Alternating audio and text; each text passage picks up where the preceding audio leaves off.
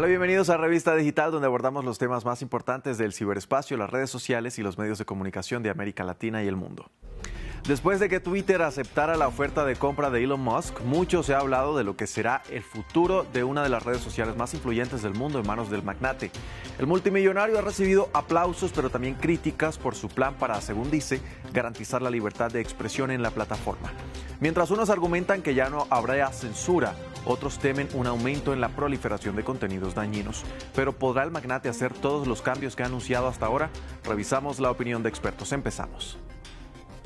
En diciembre de 2017, Elon Musk bromeó al preguntar cuánto costaba Twitter en respuesta a la publicación de un periodista que le sugirió que comprara la plataforma. Para entonces no se pensó que esto fuera una posibilidad y hoy el multimillonario está a punto de convertirse en el dueño de la red social. La compañía aceptó la oferta de compra de Musk por un valor de 44 mil millones de dólares. El que es considerado como el hombre más rico del planeta dijo que su interés en, adquirir la plataforma no obedece a razones económicas y ha insistido en que quiere crear un escenario exclusivo para la libertad de expresión. Elon Musk se opone a la moderación que Twitter ha ejercido sobre publicaciones que promueven el odio, la violencia y la desinformación. La discusión se ha centrado en el rumbo que podría tomar la compañía en manos de Elon Musk. Este ya ha manifestado algunos de los planes que tiene para Twitter, entre ellos, según dijo, mejorarla a través de la implementación de nuevas opciones como el botón editar, combatir los bots y el spam en la plataforma, autenticar a todos los usuarios reales, hacer público el algoritmo de contenido, es decir, que por ejemplo permitirá a los usuarios conocer los criterios por los cuales la red social le mostró cierta publicación en lugar de otra. También quiere eliminar el negocio de la publicidad de la cual depende casi el 90% de los ingresos de Twitter y pasar a un modelo de suscripción. Pero lo que ha abierto todo un debate a nivel mundial es el hecho de querer flexibilizar las medidas que regulan lo que puede decirse o no en línea.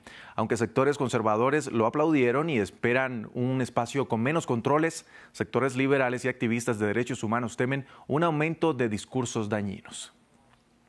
Sin embargo, y según expertos, varias de estas medidas se contradicen entre sí. Así lo explicó a France 24 Leandro Uchiferri. Él es Global Partnership Manager en Ranking Digital Rights y también es abogado especialista en política tecnológica y regulación sobre el derecho a la privacidad, protección de datos y ciberseguridad.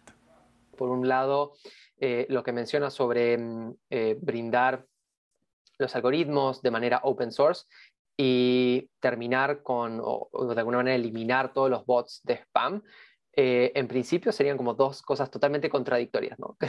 Eh, ya que por alguna, de alguna manera, si estás brindando eh, el algoritmo que utilizas, por ejemplo, para rankear contenido en el timeline o para mm, tomar ciertas decisiones sobre cómo se muestra el contenido, de alguna manera las personas que desarrollan justamente los bots de spam van a aprovechar todas esas explicaciones para utilizarlas en su ventaja. ¿no?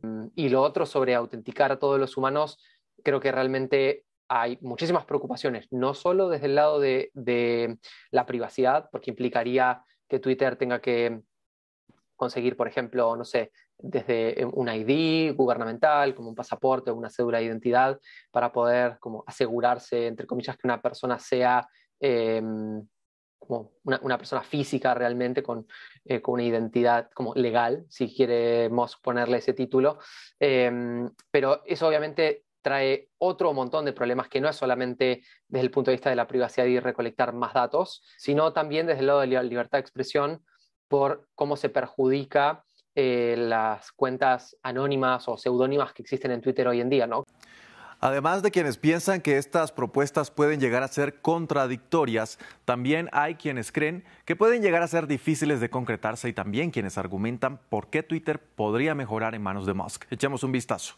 En un artículo de la revista estadounidense The Atlantic, el periodista Derek Thompson califica a Twitter como un mal negocio y desconcertantemente torpe en innovación.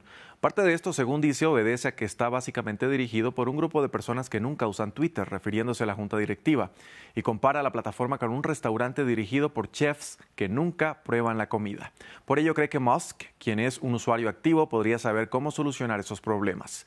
Sin embargo, en una columna del Washington Post, la periodista Megan McArdle muestra escepticismo sobre los cambios. Primero, según dice, porque esas grandes diferencias podrían hacer de Twitter un negocio menos viable que costaría mucho dinero y porque ni siquiera Elon Musk quiere un espacio verdaderamente no moderado donde contenidos ilícitos y los tweets de spam se pelean con la difamación y la infracción de derechos de autor por nuestra atención.